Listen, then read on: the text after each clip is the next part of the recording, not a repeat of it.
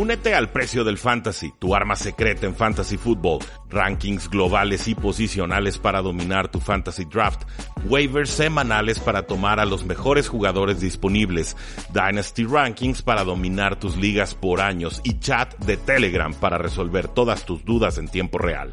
Visita stam.store diagonal precio NFL o da clic al link en este episodio para suscribirte.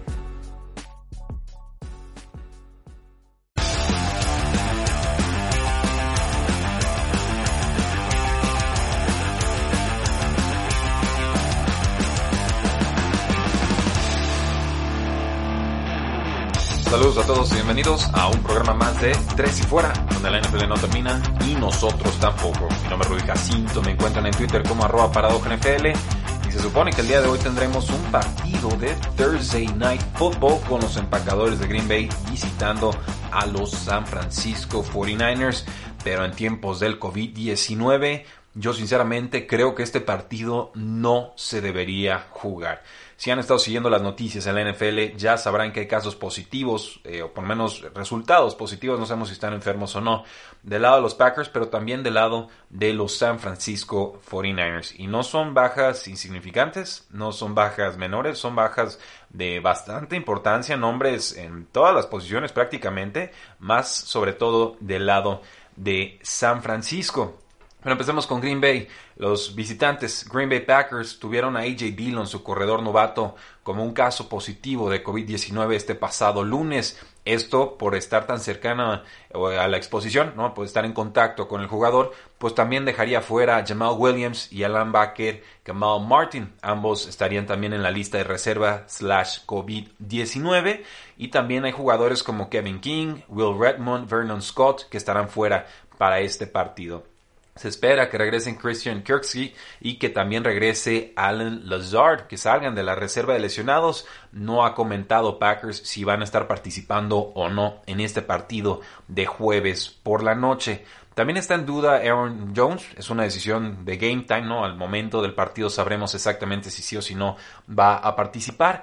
Y entonces esto nos deja a los tres corredores principales de los Green Bay Packers eh, posiblemente inactivos, a Aaron Jones y a Jamal Williams y a AJ Dillon.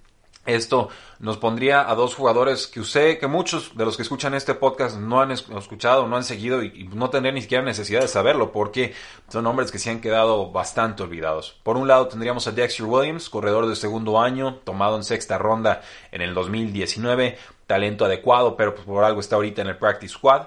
Y también tendríamos a Tyler Irving, un jugador que fue tomado por los Houston Texans hace ya muchísimos años. No brilló como corredor, más que nada es, rápido, pero también lo ha utilizado bastante en regreso de patadas y de despejes. Obviamente esto es un reto mayúsculo para Aaron Rodgers. Ya vimos lo que podía suceder cuando no tenía un corredor eh, y oportunidad de correr con alguien tan poderoso y talentoso como lo es eh, Aaron Jones. Viene de una derrota importante contra los vikingos de Minnesota y por supuesto se quiere quitar el mal sabor de boca. Es favorito Green Bay eh, con toda lógica obviamente porque cuando vean las bajas que tiene San Francisco no, no se las van a creer.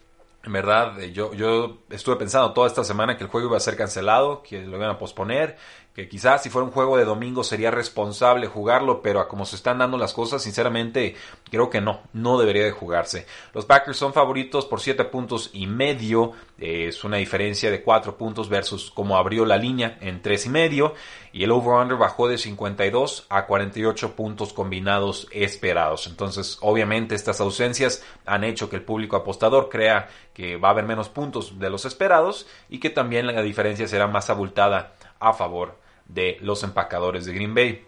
Eh, con San Francisco está fuera el quarterback Jimmy Garoppolo, está fuera el ala cerrada George Kittle, ya ambos puestos en reserva de lesionados. Eh, Garoppolo probablemente esté fuera el resto de la campaña, George Kittle posiblemente también esté fuera el resto de la temporada. El tackle ofensivo Trent Williams, Brandon Ayuk también eh, se espera que no participen porque estuvieron en contacto con Kendrick Bourne, un receptor abierto que dio positivo por COVID-19 el miércoles y que esto obligó a que las instalaciones de San Francisco se cerraran un día antes del Thursday Night Football. Con los corredores está fuera Raheem Mostert, estará fuera Tevin Coleman, eh, ya también habían perdido a Jeff Wilson Jr., que tuvo una buena participación hace dos semanas. Les queda Jarek McKinnon, les queda Jamichael Hasty, el novato no seleccionado en el draft.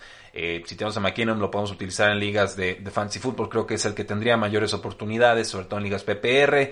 Pero sabemos que se le puede correr a esta defensiva de los Green Bay Packers y sabemos que Kyle Shanahan, corredor que tengas, corredor que probablemente vaya a ser eh, productivo. Entonces, eh, Rodgers y Davante Adams estarán enfrentando una defensiva de los 49ers que no tendrá Richard Sherman, que no tendrá al pass rusher D. Ford, que no tendrá Nick Bosa, todos ellos ya en reserva de lesionados.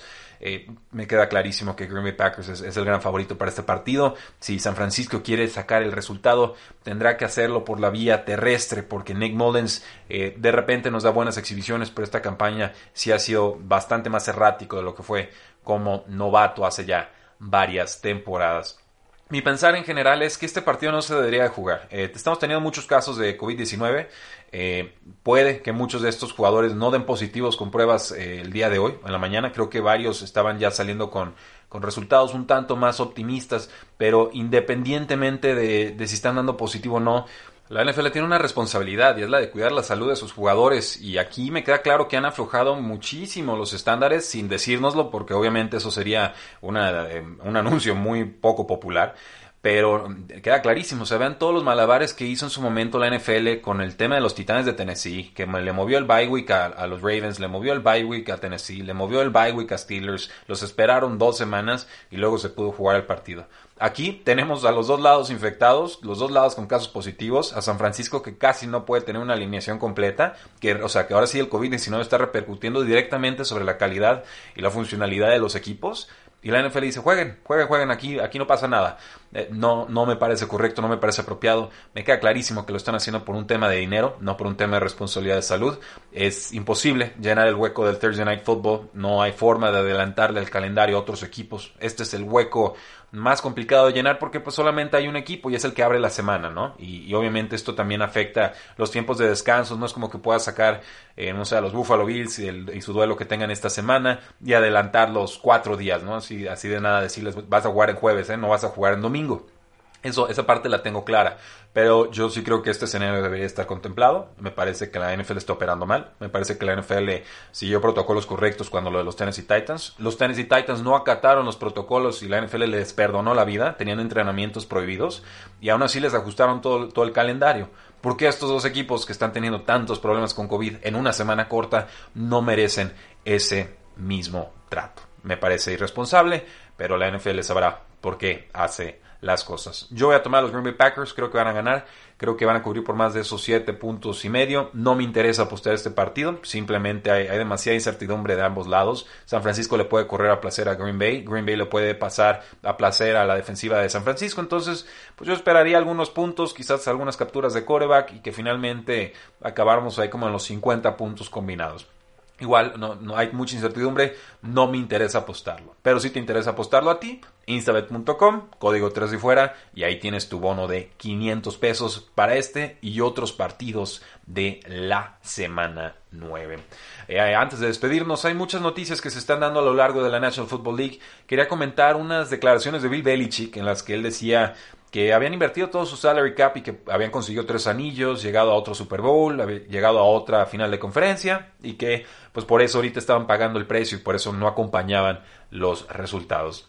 Vi mucha resistencia en medios y en aficionados a ese comentario. Lo vieron como excusa de, Bill Belichick, porque pues ciertamente no es la clase de declaración que da Bill Belichick eh, tradicionalmente, ¿no? Él es muy pragmático, es muy analítico, él es muy del sentido de si tenemos un error lo arreglamos y ya está. O sea, no, no, no, no es alguien que se la pase buscando excusas y no creo que su legado se pueda construir eh, o definir a partir de excusas. Eh, ciertamente el salary cap impacta y también vi que hubo un error de análisis de gente pues incluso como Andrew Grant, o sea, gente a la que yo respeto mucho, que trabajó como directivo eh, contratando a jugadores con los Green Bay Packers, me parece que erra en el análisis de su semana porque dice, bueno, es que vean el espacio salarial de los Patriotas, ahorita tienen un montón de, dinero y dice, históricamente no es un equipo que firme caro a muchos jugadores. Yo ahí diferiría porque considero que los Patriotas no gastan tanto en jugadores top, pero sí gasta mucho en su, en su plantilla media, en el, nivel, en el costo medio o salario medio, sueldos medios del, del, roster y que ese pues es su, estrategia de construcción de equipo a diferencia de muchas otras franquicias. Pero además de que ahorita sí tienen eh, espacio salarial, porque sí lo tienen y lo van a tener en 2021 y lo van a aprovechar seguramente. Eh, recordemos cómo consiguieron ese espacio salarial. Ese espacio salarial les llega porque hubo ocho opt-outs por el tema del COVID-19. Jugadores como Donta Hightower y Marcus Cannon y un sinfín de jugadores más dijeron no me interesa jugar esta temporada y entonces lo que sea que se les iba a pagar ese año se convirtió en dinero libre. Y entonces la, excusa o el argumento era, ven, si tienes dinero en, en, tu espacio, si tienes espacio salarial. A lo que yo respondo, sí. ¿Para comprar a quién? Eso sucedió a finales de julio, inicios de agosto. Ya era la última ola de agencia libre, o sea, los descartes de los descartes de los descartes. Entonces, ¿en, quién se supone que iban a gastar ese dinero? ¿En Cam Newton? Pues le pagaron dos millones de dólares. Eso costaba en ese momento. Entonces, eh, entiendo el argumento de Bill Belichick con el espacio salarial lo compro. No explica todos los problemas que están teniendo los Patriotas en estos momentos, por supuesto que no. Eh, ahí está el antes y el después de cómo estaban jugando antes de su eh, bye week forzado por el tema del COVID-19. Pero ciertamente me parece un argumento válido, ¿no? Y, de repente veo mucha resistencia al argumento porque se trata de Bill Belichick y porque por primera vez en, 20 no sé cuántos años lo ven débil y entonces ahora sí todo sobre la yugular, ¿no? Muy, ventajista esto de los medios. Simplemente me parece que, la explicación del salary cap es válida, pero no explica todo, porque hay una, razón más profunda de por qué los Patriotas en estos momentos, aparte de todas las bajas y deserciones que tuvieron, no han podido recargar su roster de forma eh, completa y barata y es que han estado errando con los picks altos de draft. En primeras y segundas rondas, generalmente los Patriotas del 2015-2014 a la fecha han fallado mucho, no han podido llenarse con talento barato que luego valga la pena renovar con contratos o segundos contratos eh, que los mantengan en el equipo. La lista es innumerable, algún día podemos entrarle, pero chequen así los drafts de los Patriotas como desde el 2013 a la fecha eh, van a encontrar muchas fallas, sobre todo de cornerbacks y de receptores abiertos en esas primeras y segundas posiciones del draft. Incluso Sonny Mitchell, que diría, bueno, un acierto a secas te ha ayudado a conseguir un Super Bowl, pues había mejores corredores que se fueron en segunda ronda y que yo tenía calificados como mejores corredores. En Kill Harry, ¿no? receptor abierto, eh, un talento adecuado. Habían receptores que a mí me gustaban muchísimo más y ahí están los rankings en tresifuera.com. Era AJ Brown primero y luego está DK Metcalf y luego mira con Marquise Brown. Y luego hubo varios jugadores más antes de que tuvieran Kill Harry ahí, eh, que fue el primer receptor, segundo receptor que se tomó en ese draft junto a Marquise Brown. Entonces, Sí, el salary cap explica, el salary cap es parte importante de la explicación, pero no lo es todo. Creo que también hay que, hay que evaluar a Bill Belichick como evaluador de talento en el draft y ahí nos ha estado fallando, no en general, no de tercera ronda en adelante, pero sí en los picks claves que son el primero y el segundo eh, de rondas. Ahora, también han estado escogiendo al final de drafts, entonces es más difícil acertar con tu primera y segunda ronda cuando es un pick de final de ronda que un pick de inicio pero Bill Belichick lo había estado haciendo antes bien y, últimamente no lo ha hecho, ¿no? Entonces creo que ahí hay un tema de autoevaluación que hay que responder. Yo compro el argumento del salary cap, pero mm, eh, a medias, o sea, no explica todo, simplemente es una explicación válida, pero hay mucho más que está sucediendo con los Patriotas, como para sintetizarlo, resumirlo simplemente en se nos fue Tom Brady, se nos fue Antonio Brown, tenemos un montón de dinero muerto y, y ya está, ¿no? Creo que la explicación tiene que ir más allá. Eh, con noticias generales, pues ya dijimos, eh, Aaron Jones en duda para el partido de Thursday Night Football. No ha estado practicando el corredor Miles Gaskin con los Miami Dolphins. Posiblemente se pierda tres partidos por una lesión de rodilla. Eh, de Andre Washington pasó por la vía del trade de los Kansas City Chiefs a los Miami Dolphins. Voy a estar monitoreando esa situación. Eh, Matthew Stafford en la lista de COVID-19 no pudo practicar el miércoles. Posiblemente veamos a Chase Daniel o a David Block como titulares contra los vikingos de Minnesota. No me interesa apostar por los Leones si eso sucede. Christian McCaffrey ya está teniendo entrenamientos al 100%. Parece que está cerca de regresar a nuestras alineaciones fantasy. Dante pasa de Arizona a los gigantes de Nueva York, no, no de Arizona, de San Francisco, a los gigantes de Nueva York, un jugador talentoso, un jugador que explotó como novato, se peleó, tuvo algunas diferencias con Kyle Shanahan no hechas públicas y bueno, finalmente ya fue cortado. Creo que podría tener un impacto con los gigantes de Nueva York. Simplemente se le acusa ahí de malos hábitos de práctica, quizás mala ética de trabajo. Hay que ver si el cambio de escenario le ayuda a reencontrar su, su carrera NFL tenemos a John Brown con los Buffalo Bills, no ha estado practicando el día miércoles. Ben Roethlisberger también descansó, normalmente le dan los miércoles como día de descanso. Eh, Scotty Miller limitado en el miércoles, no ha podido entrenar al 100% desde hace tiempo. Ojo, con Antonio Brown, yo creo que va a regresar muy bien. Yo creo que va a regresar muy bien y que le va a dar mucho coraje a muchos. Eh, Tom Brady no lo pide de gratis y, si Tom Brady lo, busca y lo cuida y le, da cobijo en su propia casa, pues bueno, eh, literalmente lo tiene durmiendo en su casa, yo creo que es por algo. Yo, creo que Antonio Brown va a sorprender a más de alguno. Eh, Mark Ingram, el corredor de los Baltimore Ravens, no ha estado practicando. La verdad no importa, entre Gus Edwards y J.K. Dobbins, los dos corredores, creo que van sobrados de talento ahí. Kenny Golladay se pierde la práctica de los Detroit Lions, molestias de cadera. Marvin Jones sería el receptor titular. Eh, principal, pero pues, si no juega Matthew Stafford, no recomiendo jugarlo en fantasy football. Eh, Calvin Ridley con los Atlanta Falcons, una lesión de pie. No ha podido practicar hasta el momento, pero hay que seguir vigilando su situación. Tenemos a Chris Godwin de los Tampa Bay Buccaneers también limitado en sus prácticas, ya queremos verlo de vuelta. Sammy Watkins ya empieza a practicar de forma limitada, no ha participado desde la semana 5 contra las Vegas Raiders. Odell Beckham Jr. ya programó su cirugía para reparar su ligamento cruzado anterior. Le deseamos mucho éxito con eso. Posiblemente ya jugó su último snap con Cleveland, veremos. Eh, Zeke Elliott, prácticas limitadas, no importa, ahorita Tony Potter parece mejor corredor que Zeke, yo le daría mayores oportunidades al muchacho. Eh, Mitchell Trubisky tiene una lesión de hombro, eh, lo sufrió durante el partido de la semana 8, eh, apareció en un snap, supongo que ese acarreo para 3 yardas lo dejó muy golpeado, no, sé. Pues bueno, ahí básicamente seguimos vigilando Michael Thomas, práctica limitada por lesión de tobillo y de isquiotibial. Ya, ya va siendo hora de que Michael Thomas regrese y le, eche una manita a Drew Brees, ¿no creen? Y por último, Jonathan Taylor, el corredor de los Indianapolis Colts, práctica limitada este pasado miércoles. fue una decepción la semana pasada. Jordan Wilkins y Nick Hines hicieron muchísimo en ese backfield. Yo sigo pensando que Taylor es el mejor talento que tienen en ese backfield, en esa posición de corredor.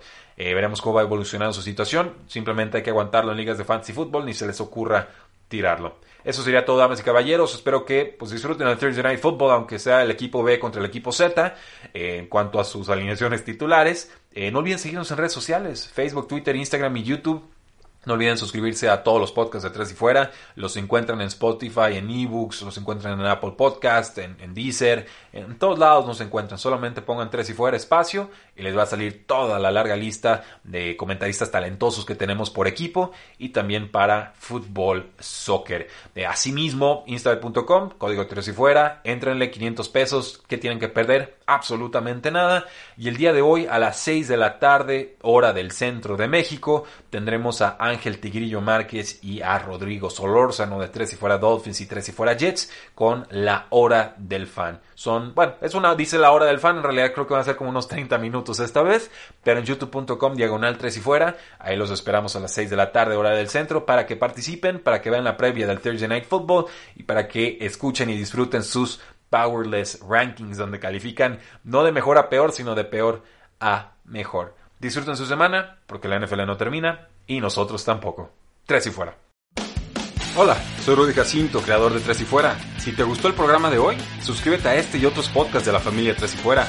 Tres y Fuera NFL, Tres y Fuera Fútbol, Tres y Fuera de tu equipo favorito y claro, el canal de Tres y Fuera YouTube con videos todos los días. Porque si tu equipo existe, Tres y Fuera lo cubre.